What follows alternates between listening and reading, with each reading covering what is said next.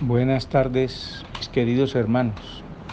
Estamos en la Parachá Bejar Sinai, eh, la montaña de Sinai, el monte de Sinai, una montaña sagrada donde han pasado los sucesos más importantes del pueblo de Israel, con excepción de la redención.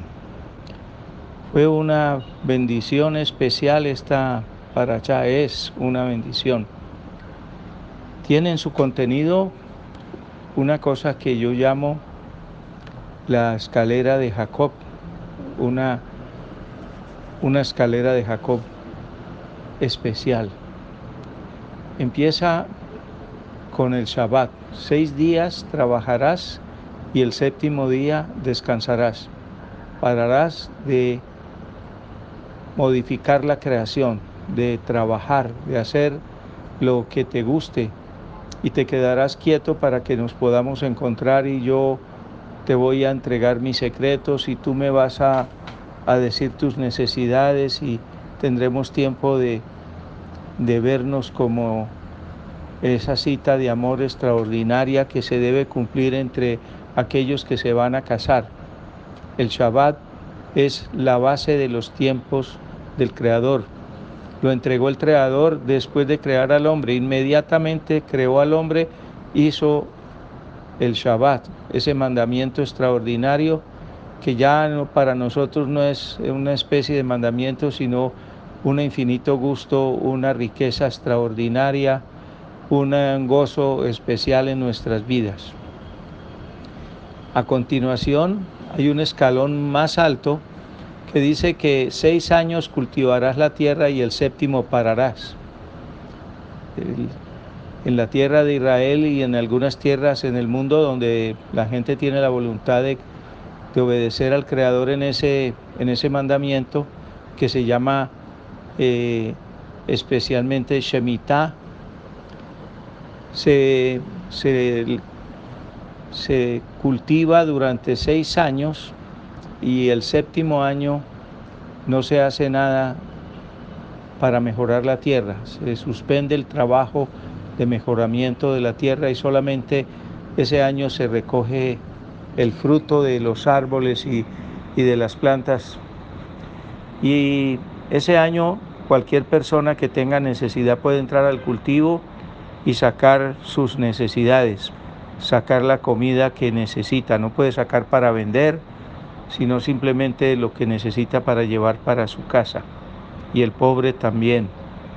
Dice el Creador que si uno cumple ese, ese mandamiento de la Shemitah, el Creador da, dará comida por tres años.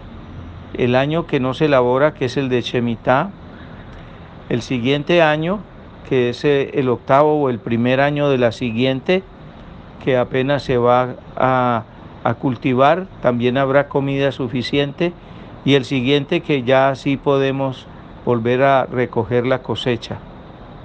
Es un mandamiento extraordinario que permite que la tierra descanse, que la tierra repose porque la tierra necesita eh, recuperar sus nutrientes y no agotarse. Pero más que eso es una señal de obediencia y sumisión a las órdenes del Creador y, para reforzar la emuná.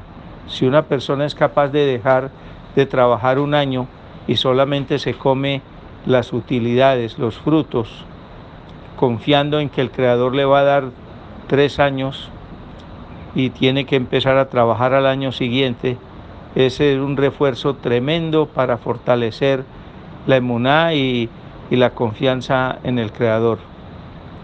El siguiente escalón de esa escalera de Jacob es el Yobel, el jubileo. Siete veces Shemitah y el año 50. Esas siete veces Shemitah son 49 años. 7 por 7, 49. Y un año más. Al año 50 se deja, igual que en el Shemitah, de cultivar y solamente se recogen los frutos. Pero ese año también hay un agregado especial y es que se cancelan las deudas, se devuelven las hipotecas, se, se hacen las paces, se perdonan, salen los presos de las cárceles, hay condonación de, de las permutas, hay un, una serie de, de, bendiciones que el Creador le adosa a, ese jubileo. Si uno vendió la casa tiene derecho a redimirla al año 50. Aquellos que tienen derecho de redención en la familia. Y si no hay, de, no hay derecho de redención, no hay nadie que lo pueda ejercer, pueda, lo puede hacer libremente quien está viviendo ahí y quedarse con esa propiedad. Acordémonos que las propiedades, la tierra y las propiedades en Israel son del Creador. Él dice, mía es la tierra. En, Israel la tierra no le pertenece a, los, a las personas naturales, sino que la administra el Estado porque es del Creador. El Yobel tiene una particularidad hermosa con respecto a los tiempos y es que el Creador dice en algún versículo que el tiempo del hombre en la tierra serán 120 años. Esos 120 años se refiere a 120 jubileos. Cada jubileo de 50, 120 por 50 son 6.000 años. Eso, eso es para calcular el tiempo desde la caída, desde que llegamos a esta tierra, hasta el momento en que viene Mashiach, que está próximo porque ya se cumplió el año 6000. Estamos en esa, en esa eventualidad. Y eso forma el criterio de cómo es el siguiente escalón. El siguiente escalón es el, después del sexto milenio, o sea, del año 6000, el séptimo milenio. Son mil años en los cuales Él vendrá aquí a la tierra a gobernar con nosotros después de la boda eh, en Adamá. Vendremos a esta tierra, esta tierra será completamente renovada y estaremos aquí por mil años, en esos mil años con Él aquí. Eh, él va a atar el mal, no habrá más mal en la tierra hasta faltando o tres y medio o siete años para que termine el milenio cuando él desatará otra vez a Hasatán y hará una, un, un, cernido nuevamente para, para si algunas personas eh, se quieren ir todavía por el mal a pesar de haber estado aquí mil años con el Creador en persona. Y después vendrá el juicio final. Después del juicio final que se hace al final del séptimo milenio, o sea que si él viniera, si el Mashiach viniera ahora, en este momento, faltarían mil años para que se, para el fin del mundo, como la gente lo concibe, porque ese día, al final del séptimo milenio, será el juicio final. El pueblo de Israel estará como testigo de, ese juicio, pero no, no participa, no habrá juicio para el pueblo.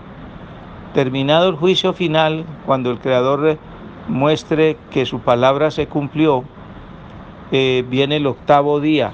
Como la semana no tiene ocho días, el octavo día es el Olam Abba, es la eternidad, el reino celestial con el Creador. Y reinaremos con Él en, su trono por toda la eternidad y en toda la creación. Ese es el, su plan perfecto y sus objetivos. Bendito sea el Creador que nos permite ver con tanta claridad estos pasos eh, progresivos de obediencia con, el tiempo y con la tierra. Que el Creador los, los continúe bendiciendo. Shabbat Shalom.